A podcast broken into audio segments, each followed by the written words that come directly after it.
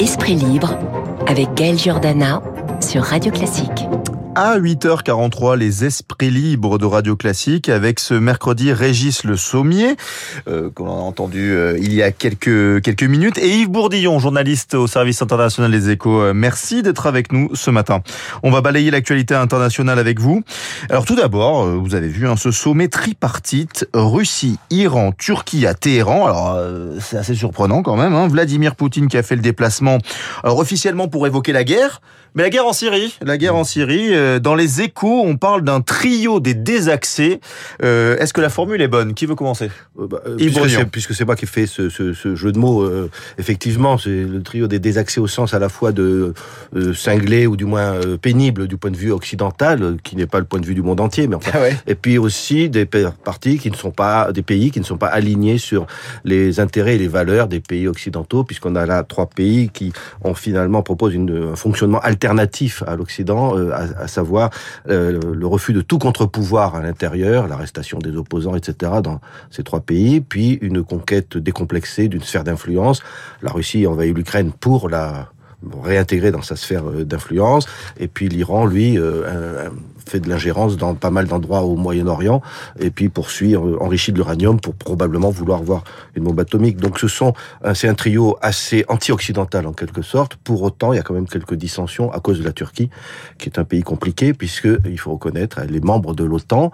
Oui, la Turquie est membre de l'OTAN. Hein. Voilà, elle fournit d'ailleurs des drones à Kiev, donc euh, elle n'est pas dans le même camp que la Russie et l'Iran. Non plus en Syrie, elle fournit, elle appuie des rebelles euh, opposés au régime soutenu par euh, Téhéran et Moscou. Donc la, Turquie qui est aussi veut adhérer, enfin est candidate à l'adhésion à l'Union européenne, qui a des intérêts économiques fondamentaux en Occident, est un peu dans ce trio le point euh, de dissension. Et d'ailleurs, elle voulait obtenir un feu vert pour attaquer euh, les Kurdes en Syrie, euh, dans le nord de la Syrie. Elle ne l'a pas obtenu dans ce sommet qui finalement a accouché un peu d'une souris. Régis, le sommet, est-ce qu'on peut parler d'un trio des parias en Europe?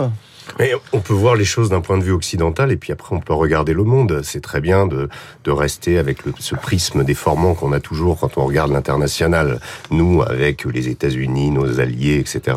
Là, en fait, ce qu'il faut constater, c'est quand même que le monde, quelque part, s'organise un peu sans nous. Euh, Souvenez-vous. Sans nous l'Europe ou la France Sans nous l'Europe, sans nous l'Occident. Ouais. C'est-à-dire que là, euh, la véritable victoire de Poutine dans cette dans ce sommet, c'est pas tellement d'être euh, d'avoir euh, d'avoir comme d'être en Iran d'avoir l'allié iranien, ça c'est assez classique, mais c'est d'avoir réussi à, à, à mobiliser euh, Erdogan lui-même, qu'Erdogan y soit allé, alors qu'il ait des choses à demander, des choses à chercher. Mais euh, oui, il faut rappeler que sur la question de l'OTAN, la plupart des pays de l'OTAN, enfin tous les pays de l'OTAN, à mon, à, mon, à mon, sens, euh, ont condamné euh, l'agression euh, russe en Ukraine. Euh, les, les, les, Turcs, effectivement, ont joué cette carte ukrainienne, mais mais ils, ils, ont ils ont gardé des accords. Souvenez-vous quand, quand il y a eu la, seule avancée significative qui a eu lieu vraiment sur le champ de bataille menée par la négociation, ça s'est fait en Turquie il y avait Sergei Lavrov. Ça a été le, le départ des Russes de, de, des pourtours de, de, Kiev et en fait le repli pour tout le nord de la de, l'Ukraine euh, euh, de l'autre côté du Dniepr, c'est-à-dire ce, ce, ce, qui a été salué comme euh, une victoire pour pour les pour les euh, Ukrainiens, mais cette décision là, elle a été faite à la suite d'un sommet qui s'est fait en Turquie. Et ce qu'on se rend compte, c'est que aujourd'hui les sommets internationaux, les traités, ils ont plus lieu à Versailles, à Sèvres, euh, comme pendant la Première Guerre mondiale. Ils se font avec la Turquie, ils se font là cette fois-ci ça se passe à Téhéran, euh, l'Inde aussi a, a, comment beaucoup de et, et, et, il faut regarder ce monde qui est en train de de nous échapper, dans lequel on n'est plus euh, totalement euh, l'alpha et l'oméga de des pays choses. émergents qui Alors, se retrouvent au centre au centre du jeu. Yves et, et, et c'est très bien. On peut on peut on peut critiquer en effet le, les, les mœurs de ces pays, dire qu'ils ne correspondent pas à nos valeurs, à nos canons démocratiques, etc., etc. Mais on est face à une réalité qui fait que le monde bah, s'organise un peu sans nous. Yves Bourdillon, je mettrais un petit bémol parce que sur l'affaire ukrainienne, il faut quand même se souvenir que la Russie a été euh, sanctionnée par un vote de 145 pays à, à, à l'ONU, dont de nombreux pays euh, non occidentaux. Donc effectivement, on voit aujourd'hui qu'un certain nombre de pays sont neutres, ne sont pas dans le camp de l'Occident parce que leurs intérêts économiques ne sont pas de faire des sanctions vis-à-vis -vis de la Russie, puis ils ne veulent pas passer pour être à la remorque des Occidentaux, mais en privé, ils sont extrêmement en colère contre l'invasion de l'Ukraine par la Russie, parce que ça pose un précédent qui est qu'un gros pays peut envahir un, petit. Donc il faut voir qu'effectivement, même si on est tenté, comme le dit mon confrère, de voir tout le, sous le prisme occidental, pour autant les pays non occidentaux ne sont pas non plus prêts à jouer la carte russe. Ils sont un peu entre les deux.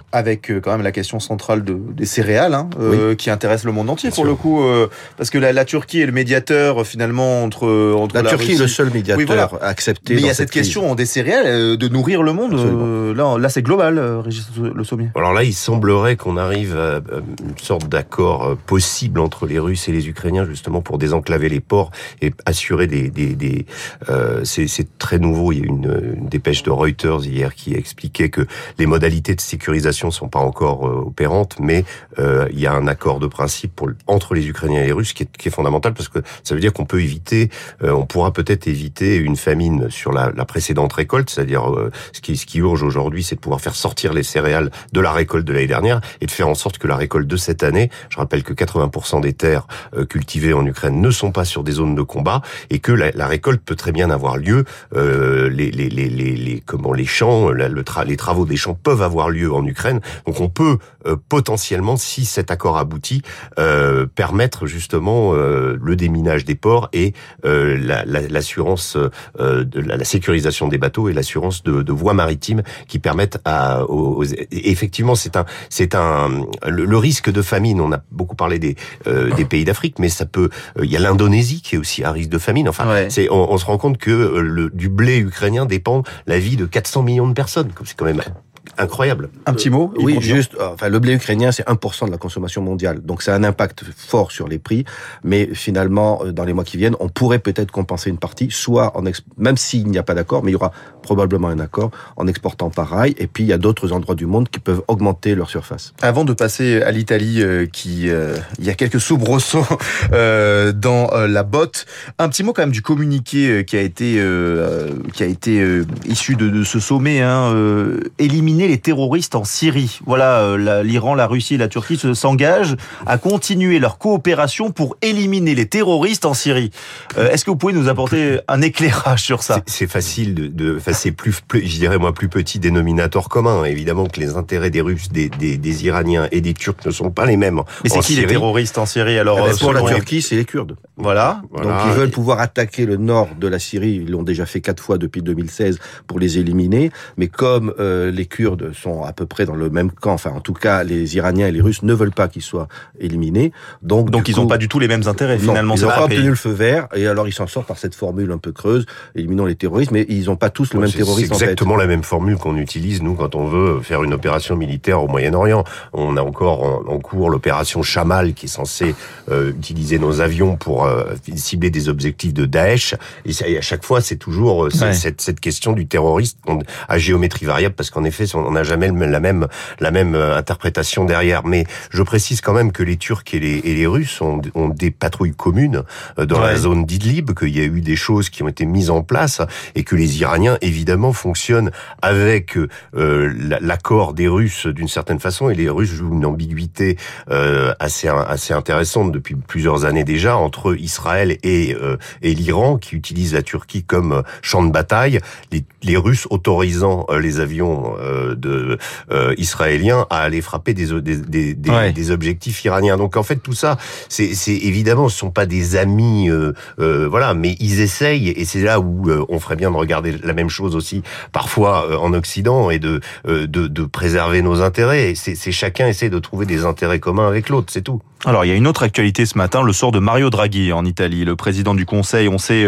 bien il souhaite démissionner le président du Conseil, une démission refusée par le président italien Mattarella. Alors il se soumet tout à l'heure hein, à un vote de confiance euh, des députés. Alors selon vous, est-ce qu'il y a un scénario meilleur que l'autre pour l'Italie et pour l'Europe? Yves Bourdillon bah, le, meilleur scénario, c'est quand même qu'il ne saute pas, puisque ça ouvrirait une perspective d'élections législatives anticipées à l'automne. Donc on repart dans un cycle d'incertitude politique, d'autant plus qu'il y a le parti d'extrême droite Fratelli d'Italia qui, qui monte euh, énormément. Et, et, donc là, on serait dans une grande incertitude dans la troisième économie de la zone euro. Et là, c'est là où on voit la situation politique en Italie peut nous impacter, parce que la zone euro, il faut bien voir que si l'Italie est en difficulté à cause de cette incertitude politique sur le plan économique, eh bien sa dette est équivalente à celle des quatre pays, enfin des, des pays faibles de la zone euro d'il y a quelques années. Donc on ne pourrait pas la renflouer et donc l'euro, la, la survie de l'euro pourrait être de nouveau en question. Donc il y a un mauvais scénario qui est cette législative anticipée. Puis le bon, bah, c'est peut-être qu'il survive à ce vote de, de, de confiance, puisqu'il a démissionné parce que le parti 5 étoiles... Le mouvement 5 étoiles, populiste, plutôt de gauche, euh, enfin, oui, un peu tout. Enfin. Bon, euh, la politique italienne, c'est un peu compliqué. Voilà, c'est souvent ambigu. avait boycotté un vote d'un texte important au Sénat, et lui, il ne veut pas être dans les combinations. Il veut montrer qu'il est au-dessus de ce genre de calcul. Il avait dit, euh, je ne peux pas euh, supporter cette situation. Mais il se trouve que justement, c'est compliqué. Le mouvement 5 étoiles, euh, une partie est partie, enfin a foutu le camp, et le soutien. Et il y a une pétition de un millier de maires pour lui dire s'il il faut rester. Et donc le ministre des Affaires étrangères, Di Maio, de 5 étoiles, a quitté 5 étoiles pour soutenir Draghi. Donc peut-être qu'il va survivre. Régis Sommier, on va vers une nouvelle coalition bancale parce que là, on a carrément euh, du populisme de gauche, du populisme de droite, enfin la Ligue, euh, le mouvement 5 étoiles. C'est compliqué quand même. C'est hein. fragile évidemment que, notre, que notre système, nous, de présent d'exécutif fort et même si euh, on a, quand vous dites oui, c'est à l'italienne, vous regardez la NUPS, c'est quand même aussi assez folklorique. Hein. Donc à l'époque, Silvio Berlusconi avait mis une prime aux gagnants, vous vous souvenez, pour oui, qu'il y ait une majorité à l'Assemblée italienne. Tout à fait, tout à fait. Donc c'est des, effectivement, il y a une instabilité évidente.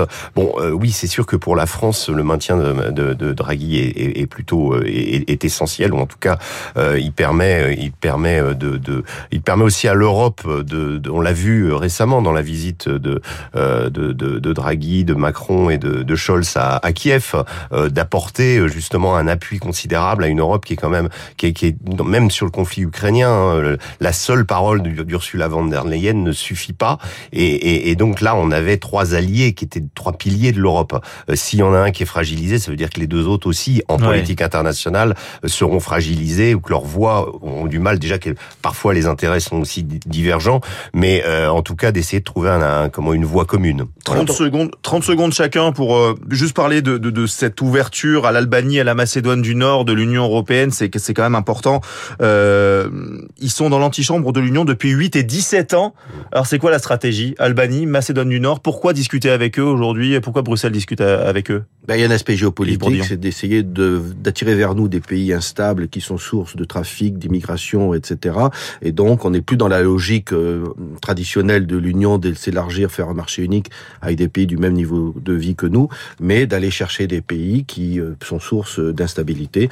Et là, il faut quand même voir qu'il y a un, processus qui s'ouvre, comme d'ailleurs avec la reconnaissance ah, de la candidature de la Géorgie, de l'Ukraine, de la Moldavie.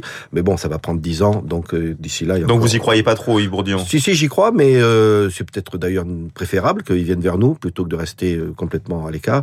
Mais il faut bien vérifier quand même que l'état de droit et la corruption... c'est toujours les mêmes thèmes dans l'Union européenne. Régis Le Sommier, votre avis? Bah, C'est d'ailleurs le problème principal de la candidature de l'Ukraine, c'est la corruption. Voilà, c'est un des, un des, un des, un des, comment, des points comment, noirs finalement dans, dans les négociations. Euh, non, moi ce que je vois, c'est c'est quelle, quelle est la cohérence de cette Europe? Est-ce que ça va être une Europe euh, Parce qu'on s'aperçoit que, ben, à travers les événements géopolitiques récents, que les pays ont des intérêts différents. Il y a les pays de l'est de l'Europe qui ont des intérêts en effet particuliers et une vision particulière des choses avec la Russie. Puis il y a l'Allemagne, la France, qui voient les choses un peu différemment. Là, euh, à, à, je dirais aggloméré à l'Europe qui a déjà du mal à trouver trouver sa cohérence et trouver, je dirais, mais mais, mais ne, ne, ne serait-ce qu'au niveau au niveau électoral, au niveau du peuple français, par exemple, quand est-ce qu'on arrivera à faire aimer l'Europe au, peuple français? C'est à mon avis pas en lui faisant adhérer euh, l'Albanie ou le Macédoine du Nord. Il y a une fatigue de l'élargissement. Il y a une fatigue de l'élargissement. Vieux serpent de mer, union politique, union économique, une union à combien, une union à plusieurs vitesses. Et donc on en reparlera la semaine prochaine si vous voulez. Régis Le Sommier et Yves Bourdillon, journaliste aux Échos. Euh, Régis Le Sommier, euh, vous serez là demain, non Absolument. À 7h40. À 7h40 fidèle au poste. Très bonne journée.